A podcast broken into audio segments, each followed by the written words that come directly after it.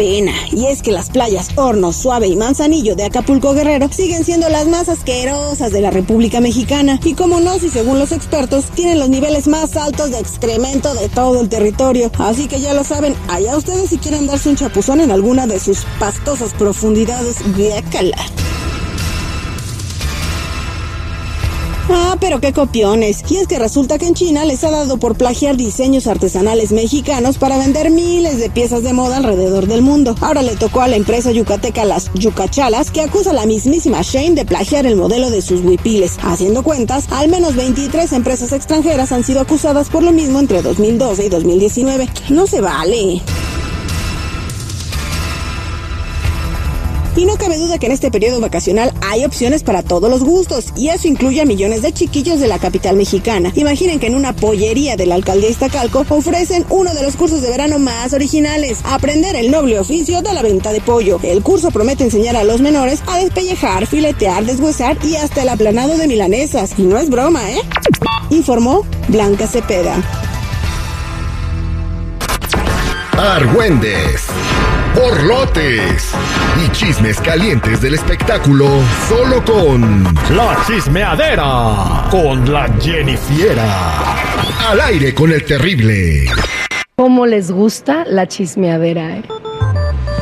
Recuerden, señores, en cualquier momento, cuando escuchen el timbre de la escuela, nos marcan al 866-794-5099. Se llevan su mochila con su tarjeta para comprar los útiles de sus chamacos. Cortesía de nuestra amiga Aime de Los Ángeles. Bueno, vámonos con la Jennifiera. Buenos días, Jennifiera, ¿cómo está? Buenos días, muchachos. Aquí, mire, trayéndoles el mitotón. Pues, ¿qué, ¿qué creen? ¿Cuáles fueron las razones ustedes que piensen por el cual el dinero, el dinero del mimoso se esfumó? Por cuál está, pues ahora sí que con esa deuda. Primero porque, la- pues, según lo que dicen los cantantes del recodo, les pagan una miseria a los de las cantan en las bandas. bueno, pues es que hace poquito el mimoso dijo que sigue en deuda con la banda del recodo. Y pues las razones de por qué está eh, pues en deuda. Escuchemos. Ustedes saben que yo tengo una deuda con la banda del Recodo, con la, eh, la familia Lizarga, pero no pasa nada, yo siempre he trabajado con, con el nombre de Mimoso. Eh, Eso me pregunto yo también, ¿por qué les debo? Obviamente yo duré 11 años con la banda del Recodo, ¿no? Pues en mi juventud eh, yo era muy derrochador de dinero, sinceramente. Yo, pues a mí se me hacía fácil a lo mejor llegar a la oficina y pedir un préstamo, "Oye, me, me prestan, ¿verdad? Y todo. Y de repente cuando ya me, me salí de la banda del Recodo, me sacaron una lista ahí de cosas, entonces... Pero no pensé, no pensé sinceramente ver una cantidad así. Pues, pues, No, oye, pues si tú, oye, vengo para que me prestes un millón de pesos. Ah, bueno, pues no pensó, porque pues está cañón, ¿no? Ya tiene muchísimo tiempo con esa deuda. La pregunta, ¿les estará abonando? Bueno, la pre- también la pregunta es, ¿por qué no anotó cuánto le debía? O sea, el Ujú. 15 de octubre le pedí 100 mil pesos para esto. El, el 4 de diciembre le pedí eh, 50 mil pesos para el otro. Y ya él llevaba la lista, pero dice que no sabe ni cuánto le debe. Mira, una No, de las pues cosas, una de las cosas que él lo admitió en algún momento es de que siempre andaba en el chupe, güey. Mm. Entonces, cuando estás con un vicio y una carrera como la que tenía, güey, pues ni te das cuenta qué es lo que firmas y nada más te dicen, ten 10 pesos y dices, ah, está bien, no hay bronca. porque Es el problema del mimoso, güey. De No, con razón. Siempre andaba pedo y no se daba cuenta de lo que Bien. pasaba en su entorno. Pues Pero- yo creo que cuando le dieron la lista puso la cara del ratón mimoso, pero la real, así de... y así se quedó de feo. Pues que le pague con cantadas al recodo. Es lo que quisieran, güey. Ya tienen que cantar. Bueno, ya callo, me callo. Oye, la por verdad. cierto, ayer, ayer en no digo nada. ayer en Saudi estaba don Julio Preciado con su familia, oye. Oh, sí, ¿lo viste? Sí, oye, Mm. pobre, sí, la verdad se ve bien madreado, don Julio. ¿eh? Por Después no de la cuidarse, operación del riñón. Igual, igual, todos los vicios, Sí, digo. Y uno no es de que sea santo, también hubo en su momento este quien se metiera porquerías, ¿no? Pero El narices de chango está en el hospital ahorita. ¿quién es el nariz de Cha- Oh, tu compa. Sí, el compa de. Sí, el narices de chango, el de, de guerrero. Pero pues es que se pone el, extin- el extinguidor así en la nariz a ver qué se siente, Se, güey. Ay, se- no. se- que- se- que- que se puso a jugar con el Scarface y ter- los dos terminaron como cucarachas fumigadas. Nomás lo recogió la ambulancia y están en el Hospital General de Los Ángeles. Ya recuperándose. No, El hombre, Scarface próximamente y en una nariz. película. Y el narices de Al chango. rato así que tiene un amigo que se apida de Nino también, güey.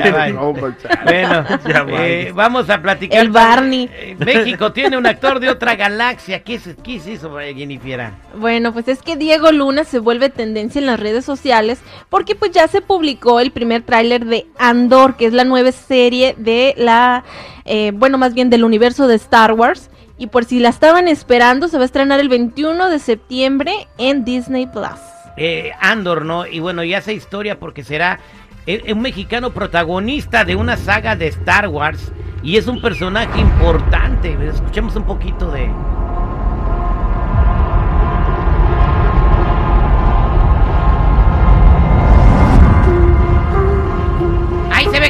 una nave volando como encima de unos maizales. You just walk in like you belong. They're so proud of themselves. Ese Diego Luna hablando inglés. and satisfied. De hecho, él es el principal de la serie, güey. That someone like me Diego Luna es el principal, es cuando... Ah, Está chida, la neta, que lo vi. ¿Con qué poco pinores les da tos? Pues felicidades a Diego. Luna que estará este, debutando en esta serie de Star Wars. Si Trivio con tres lanceros bien picudos, tú te emocionas, güey. Esas eran películas, ¿no? De que, que- que- Ujú. Star Wars. Star Wars. Agua de Star. y luego se roban las tazas aparte. Y No, ya la recuperó este güey. Mi taza de Star Wars, gracias, este eh, Chico Morales apareció porque la persona que se la robó le dio flojera lavarla y la dejó ahí, se le olvidó. El duende. Y ahí la agarré yo y toma, chango, tu banana, me dice. ¿No será una igual? Y digo, sí, güey, ¿cómo no? Va a ser una igualita. Y, y ya le voy a- ya le puse ahí eh, CTM el que la agarre, pero con todas las ¿Qué palabras. quiere decir CTM? Pues que la gente ya sabe qué significa. El Bien. duende de SBS. Bien. Próximamente en cines. Bad Bunny, por cierto, estuvo en Los Ángeles este, en, en- en la presentación de su película que se llama Bullet Train, donde sale con Brad Pitt. Con Brad Pitt. Está involucrado con dinero sucio. ¿Cómo es eso, Jennifer? Bueno, pues es que hay rumores de que posiblemente el dinero que esté detrás de Bad Bunny pues sea dinero sucio, según el periodista Oscar Serrano, pues reveló ciertos datos de una demanda por parte de Gretchen Marie Hernández Rivera, que es la expareja de Noah Camil Assad Birne, que es el empresario musical que descubrió pues al conejo malo, a Bad Bunny, y la mujer le exige 500 millones por lo que ha producido Bad Bunny, y pues en la demanda sale que Rafael Ricardo Jiménez Dan es el ex viceministro de gobierno de Hugo Chávez. Entonces que jugó un papel central por ahí importante en el crecimiento económico, pues de quienes descubrieron al conejo malo. Ah, Por bueno. Eso se sospecha de que pudiera haber dinero mal ahí embarrado con el conejo malo. Bueno, de todo el mundo se quiere colgar del árbol que da más frutos, ¿eh? Agarrar duraznos o lo que salga en el árbol. No bien por Bad Bunny, le está yendo con, este, con monja, para no decir la otra palabra, eh, participando en esa película de Hollywood. Brad Pitt dijo que es un talento natural, que ni siquiera tuvo que repetir sus líneas cuando lo entrevistaron. Eh, acerca de la actuación de Bad Bunny y bien, ¿no? Que por cierto, hay unos videos ahí en las redes sociales donde eh, está celebrando en el after party de su concierto y llega una chica y le roba un beso y luego fue a buscarla otra vez para seguirle robando besos a la morra, güey. Ya se la comía. Primero llega la morra y le da un beso y en otro video se va que él busca a la morra para seguirle robando besos. No, pues está bien bonita la chamaca. ¿A quién le dan pan que llore, la verdad? No, ni agua que no se ahogue. Ahí ¿Tú estamos, crees que si hubiera sido la vieja de Citripio así iba a regresar? güey? La Ah, carita de. Mafafa. La neta, la Pues, neta. sí. No, una vez se fue con el flaco de recoditos. Ay, no, no, no. No, era, pero era cuando tomaba y él estaba en recoditos. Ya ves que agarraba de lo que fuera, ¿da? Ey, ey, no le a tu vieja, güey. No, lo que fuera. sí, desde lagartija para arriba lo que cayera era cacería. No, sí era, así era el, el, el flaco de recoditos, ¿verdad? Y yo, y la carita de Mafafa era la que cuando estaba bailando la gente te llevaba una flor. Mm. Y así decía, y te ponían la flor cuando estabas bailando y ya a los vatos les daba pena y la compraban, ¿verdad? Bien gandalla.